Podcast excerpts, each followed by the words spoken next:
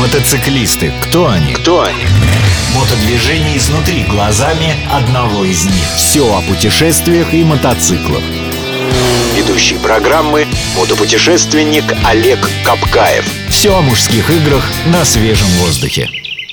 Когда идет дождь, я обычно раскрываю зонтик. Но мне кажется, что байкеру, мотоциклисту с зонтиком ехать не очень удобно.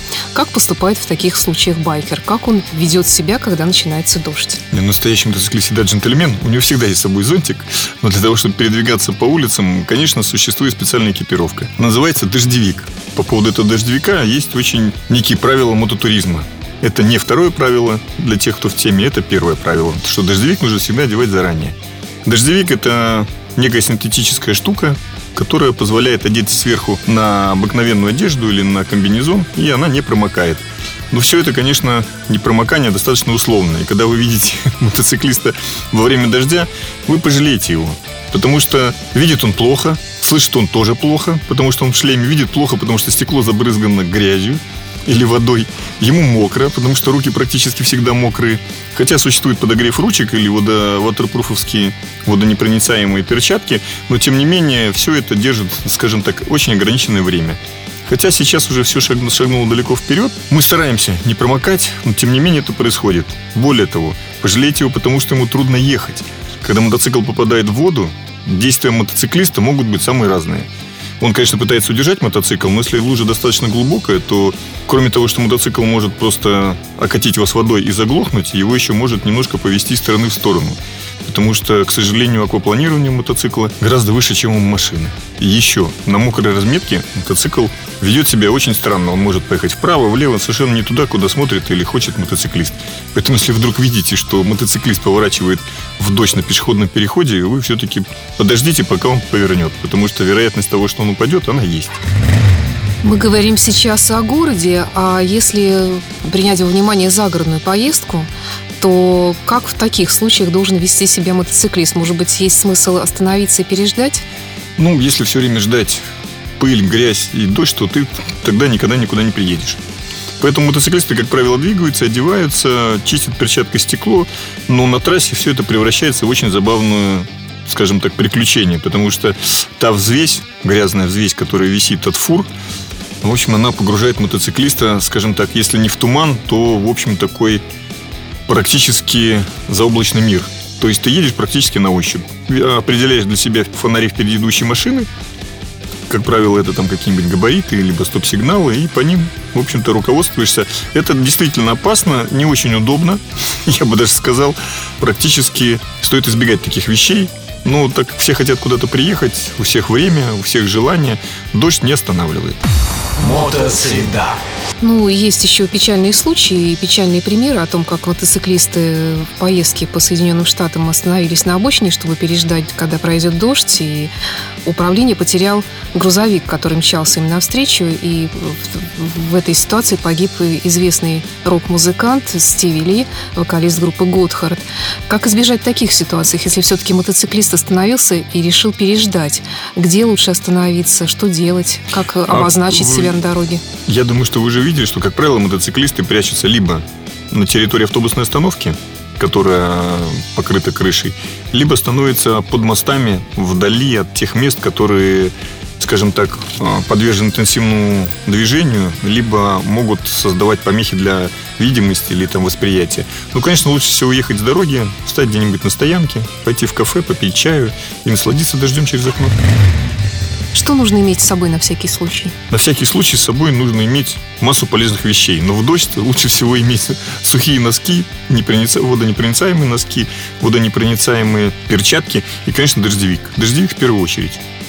Если под дождь вместе с мотоциклистом попадает пассажир? Ну, пассажир, как правило, всегда мокнет меньше. У него в основном мокнет спина, потому что забрасывает этот мотоцикл, либо воздушный поток, который поднимает капли. Зато а... мотоциклиста не мокнет спина. Да, это правда. Поэтому, если сзади сидящий человек, как правило, это девушка, я надеюсь, плотно обнимает мотоциклиста, то ему, во всяком случае, сухо и комфортно. Мотосреда. Бестолковый словарь. Черепаха. Так называется защитная экипировка, либо на сетке, либо на тканевой или ремешковой структуре, которая оберегает мотоцикл от всевозможных падений.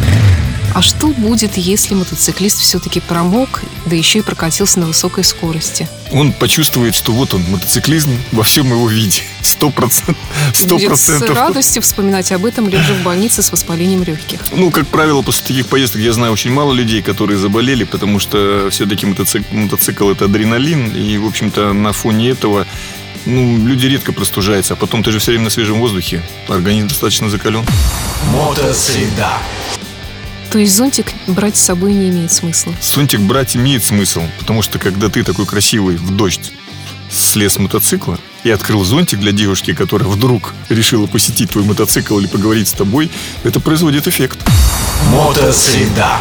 Модельный ряд. Сегодня о мотоцикле «Легенда» Suzuki GSXR 1300 Hayabusa. Мотоцикл выпускается с 1999 года, пережил всего две реинкарнации. Мотоцикл считается самым быстрым мотоциклом в мире, самым быстрым фабричным мотоциклом в мире. Первая реинкарнация в начальных выпусках имела на спидометре цифру 320 километров. Мотоцикл реально разгонялся до скорости 314 километров в час и по сей день считается самым быстрым мотоциклом.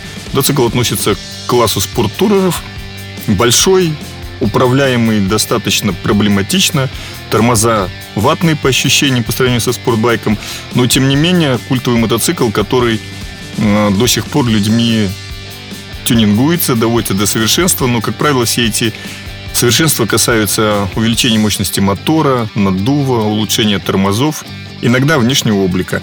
Но мотоцикл настолько харизматичен, что люди, которые проехали на этом мотоцикле несколько раз и склонны к быстрой езде, и спортивным мотоциклом, с этим мотоциклом не расстаются больше никогда. Стоимость мотоцикла на рынке от 200, мотоцикл, который первой реинкарнации начала 2000-х годов, до приблизительно миллиона двести.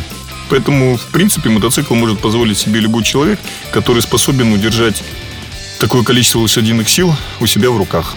Ни в коем случае я бы этот мотоцикл не рекомендовал как первый мотоцикл. Потому что то, что вы ощутите под собой и ту реакцию на газ, вы, конечно, потом никогда не забудете, если, скажем так, вам повезет, и вы останетесь живы. Потому что при передвижении на этом мотоцикле скорость в 140 км в час примерно ощущается как скорость в два раза меньше. Мотоцикл угоняемый, потому что рынок запчастей для старых мотоциклов он всегда широкий. Мотоцикл угоняют, как правило, на запчасти. Потому что все владельцы Хайбус а, пытаются придать им собственное лицо. Изменяют пластик, добавляют всевозможных технических примочек, украшают мотоцикл. Поэтому, в общем-то, такие мотоциклы всегда очень заметны. Тенденции высокой моды, светские хроники, Новинки косметологии. Рецепты идеальных отношений. Всего этого никогда не будет в программе Олега Капкаева «Мотосреда». Все. О железных мотоциклах и металлических людях. Слушайте программу по средам в 12.30 на радио Imagine.